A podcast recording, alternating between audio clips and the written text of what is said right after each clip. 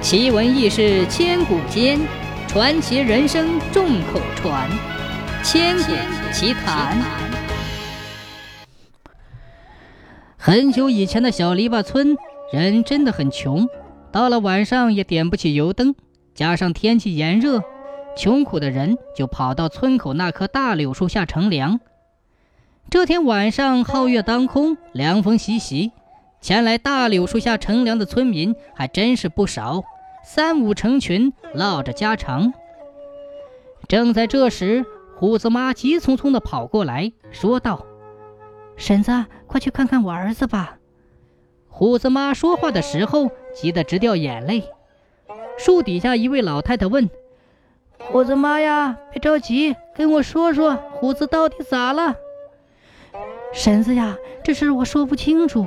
晚上吃饭的时候还好，饭吃了半截，突然就魔怔了，也不说话，趴在炕上就是不动弹。婶子啊，你快跟我去看看吧。胡子妈说着话，伸手就要去搀扶老太太。来到虎子家，老太太在炕边上探头看去，只见虎子像个死人似的躺在炕上，一动也不动。老太太俯身翻开虎子的眼皮看了看。又伸手试了试他气息，面色沉重。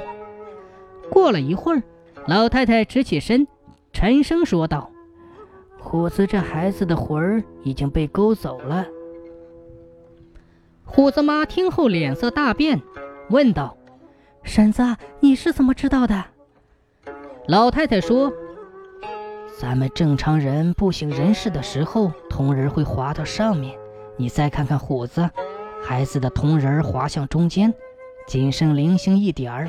虽然气息正常，但元神已失，所以刚才才会这样。要是不尽快将魂找回来，恐怕……胡子妈急得都快哭出声来，问道：“那那怎样才能把虎子的魂招回来？”老太太叹了一口气说：“如今呀，急是没有用的。”要先弄清楚他的魂儿被勾到何处，再想办法招回来。虎子妈摸着孩子的头，掉眼泪地说：“那那要怎样才知道虎子的魂儿是勾到何处呢？”老太太思索了片刻，说：“如今呀，普通的招魂术是没用了，只能用鬼引路。鬼引路，光听这名字有够吓人的。”老太太又说。为了能让鬼安然的进屋，虎子妈呀，你快去把贴到门上的门神撕下来，然后用白灯笼挂在门口。虎子妈不敢怠慢，连忙应声去做。不一会儿的功夫，白纸糊的灯笼就做好了，里面点上蜡烛挂在门口，又将门上的门神撕下。老太太让他取来两个小碗，弄了些糯米，分别装进两个碗中。然后每个碗里插上三炷香。老太太取出一张黄纸，用手比划着在上面写写画画。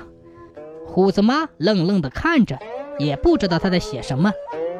写完之后，老太太将黄纸放在虎子的额头上，说：“等一下，我将灯吹灭，无论你见到什么都不能出声，也不用害怕。”虎子妈点点头。油灯被吹灭，月光透着矮小的窗户照进来，屋子里昏黑一片。不知过了多久，外面起风了，吹得窗户嘎嘎直响。慢慢的，胡子妈感觉到屋子里的温度正在下降，可是想到老太太的嘱咐，也不敢出声。又过了一会儿，胡子妈啊的一声，赶紧捂住了自己的嘴巴。只见屋子那黑暗的角落处站着一个白衣长头发的女人。那女人发出悠悠的声音，说道：“姐姐，唤我出来有什么事儿吗？”老太太说：“好妹妹，你从那边过来，能告诉我这孩子的魂儿给谁勾走了吗？这孩子妈一家子可都是好人，没病没灾的，为什么被无缘无故的勾走魂儿呢？”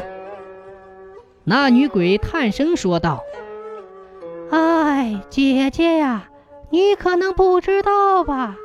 村子里的刘霸天，他那个独生儿子，你们不是叫他境界太岁吗？他呀得了不干净的病，已经快不行了。刘霸天正在家里闭门请道士做法呢，鬼衙门收了他们不少好处，已经答应了给他续命。你也知道，这阴阳是平衡的，鬼衙门给他续命，就得另找一人抵命了。老太太脸上露出笑容，轻声的说道：“哦，原来是这样，多谢妹妹告知，知道了原因，这事儿就好办了。”就见那女鬼来到虎子跟前，用手摸摸孩子的头，悠悠的说：“哎，要是我也有个孩子该多好啊！可惜我死得早，就是我一个孤魂野鬼，逢年过节连个……哎。”虎子妈赶紧说：“既然……哎，看你这么年轻，我也不知道该叫你什么。既然你疼爱孩子。”让孩子认你做干娘可好？以后再也不用做孤魂野鬼了。女鬼听后咯咯一乐，那感情好。转身又对老太太说：“姐姐呀，你也不用烧状子到城隍那边告了。既然我是虎子的干娘，这事儿我就管定了。我这就去城隍那里告他们去。要是城隍不管，我就闹到地府。”也要救回我这义子。女鬼说完就不见了。大概过了两个时辰，虎子悠悠的醒了。妈，我这是怎么了？虎子妈抱着儿子亲了又亲，抹着眼泪说：“儿啊，明天咱们去你干娘坟前多多烧纸钱，对，还有家里给他立个牌位。”又过了没多大功夫。就听见刘霸天的家里传出一片的哀嚎之声。